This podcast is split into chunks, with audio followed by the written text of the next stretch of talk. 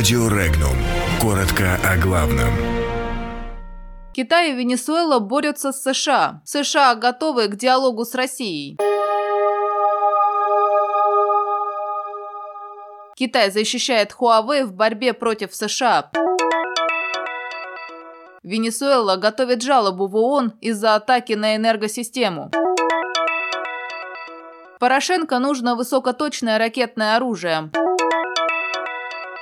Россия оказалась в списке стран с небезопасной водой. Известные места тайников с сокровищами Третьего Рейха.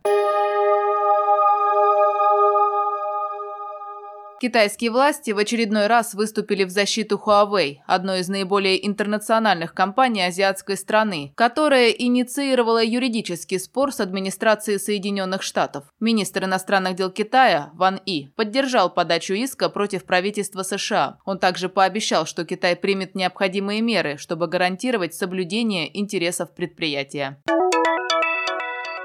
Власти Венесуэлы намерены обратиться в ООН с жалобой на кибератаку, которая привела к масштабным перебоям с электроэнергией, заявил министр связи и информации Венесуэлы Хорхе Родригес. Он указал на то, что госсекретарь США Майк Помпео и американский сенатор Марко Рубио очень скоро отреагировали на энергетический коллапс в соцсетях и, следовательно, заранее знали о нем. Напомним, Венесуэла столкнулась с энергетическим коллапсом из-за аварии на крупнейшей в стране гидроэлектростанции. В национальной корпорации по электроэнергии заявили, что имела место диверсия. Венесуэльский президент Николас Мадуро возложил вину за инцидент на американский империализм.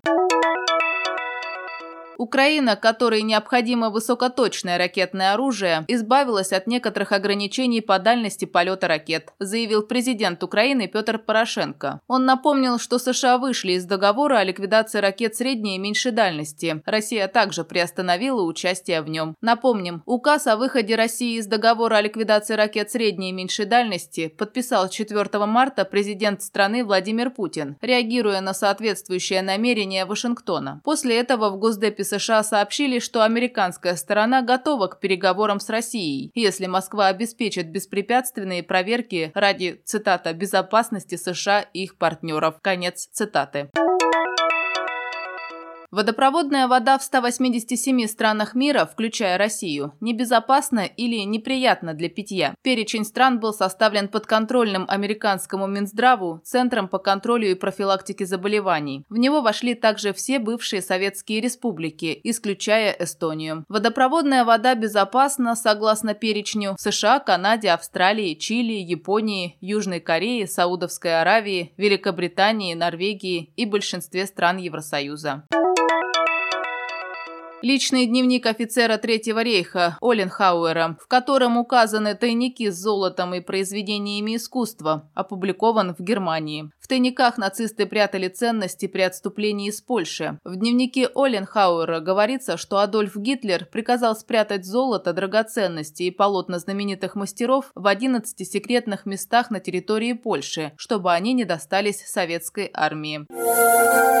Подробности читайте на сайте Regnum.ru.